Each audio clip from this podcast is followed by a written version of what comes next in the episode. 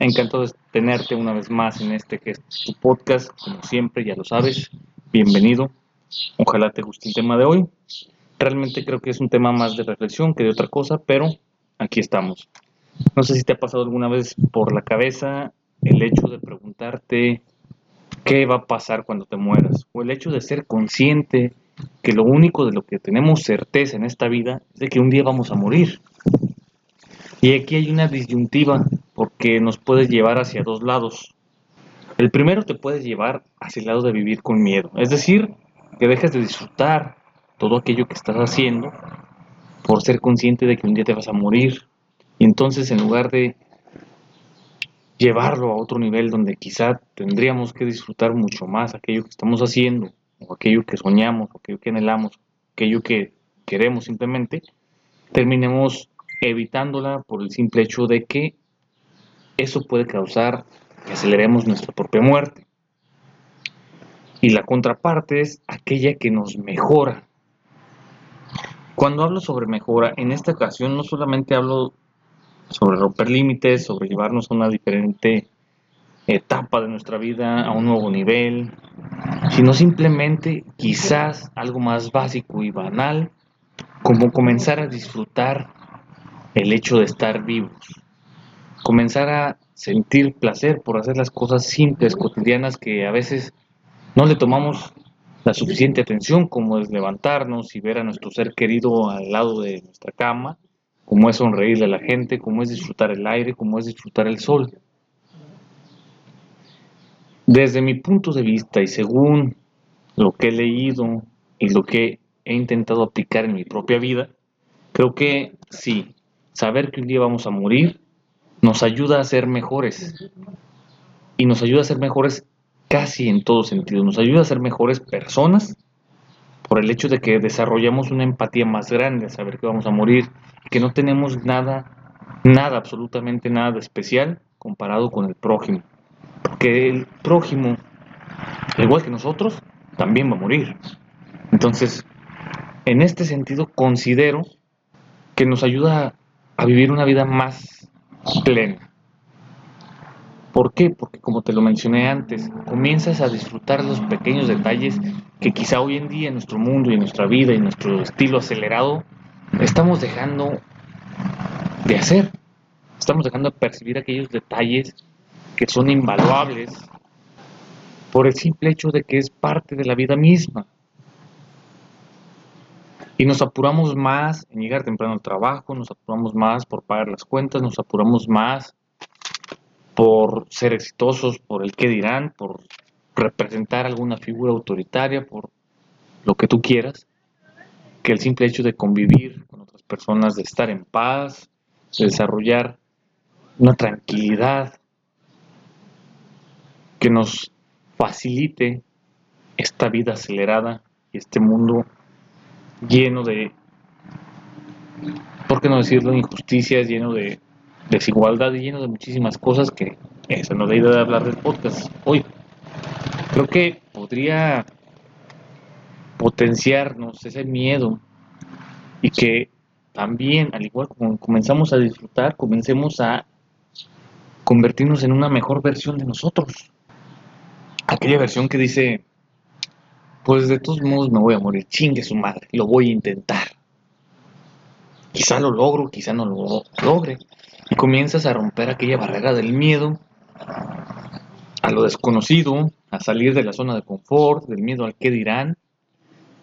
Y por el simple hecho de que sabes que de igual forma el tiempo va a pasar y te vas a morir, lo intentas. Y logras algo que quizá si no fueras consciente que morirías, no lo intentarías? Por las razones obvias que son, primera, el miedo y segunda, nuestra zona de confort. Entonces, estuve preguntándole a muchísimos amigos y amigas qué piensan al respecto de este tema. Y la verdad es que las diferentes personas, dependiendo quién eran, algunas más jóvenes y otras como de nuestro rango de edad y otras un poco mayores, dieron diferentes opiniones. Estas se basaron más o menos en dos cosas, como les comenté. La primera es sí, comenzar a convertirte en una mejor versión de ti mismo, pero en el sentido más humano, espiritual y social. Es decir, comenzar a ser una persona más caritativa, más noble, más humilde, más buena persona en el sentido de la palabra. Aquellos que son mexicanos o que latinos entenderán qué significa ser buena persona y para los que no, ser buena persona significa que eres alguien amable, empático, caritativo y que busca ayudar al otro sin esperar nada a cambio, por así decirlo.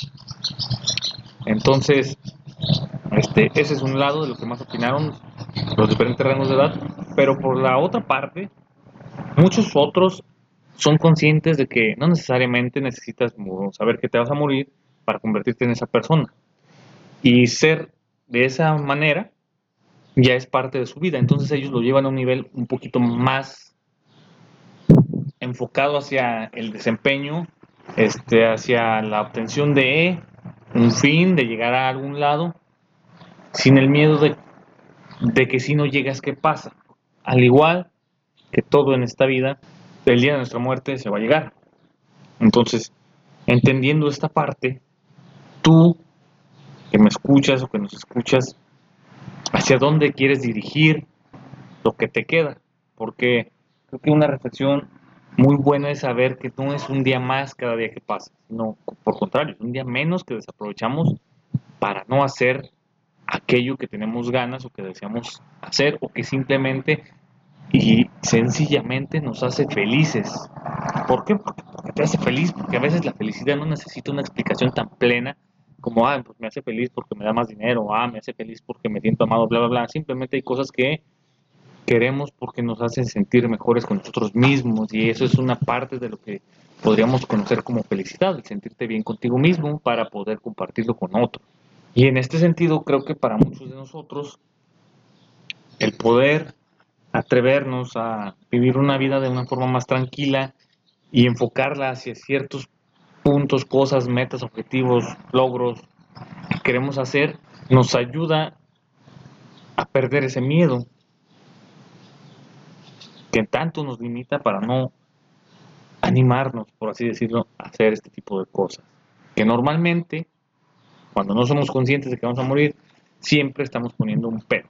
Entonces la idea de, de esta platiquita entre nosotros es que te des cuenta cuán poderoso es ser consciente de que vas a morir, pero a la vez de ser consciente, estar en paz contigo mismo de manera que quedes satisfecho, que si el día de mañana muero, quizá no alcancé todo aquello que deseo, pero me convertí en una persona capaz de alcanzarlo, aun cuando me faltó tiempo, espacio, recursos, o simplemente cuando me puse una meta demasiado surrealista, pero que enfoqué todos mis esfuerzos y me convertí en una persona obstinada y enfocada en alcanzarlo, sabiendo inclusive que quizá no lo alcanzaría nunca o no en un corto plazo. Entonces, creo que sí, saber que un día vamos a morir nos convierte o nos debería de convertir en una mejor versión de nosotros mismos, nos debería de volver mejores personas y nos debería ayudar a alcanzar aquello que muchísimas veces ni siquiera intentamos alcanzar por las diferentes razones. Entonces, pues en cierta medida, de una manera consciente, al carajo todo aquello que nos limita. Si alguien te gusta, díselo, porque creo que hay más posibilidades de que también le gustes si le dices, a que ella o él se enteren que te gustan y así pueden gustarse mutuamente.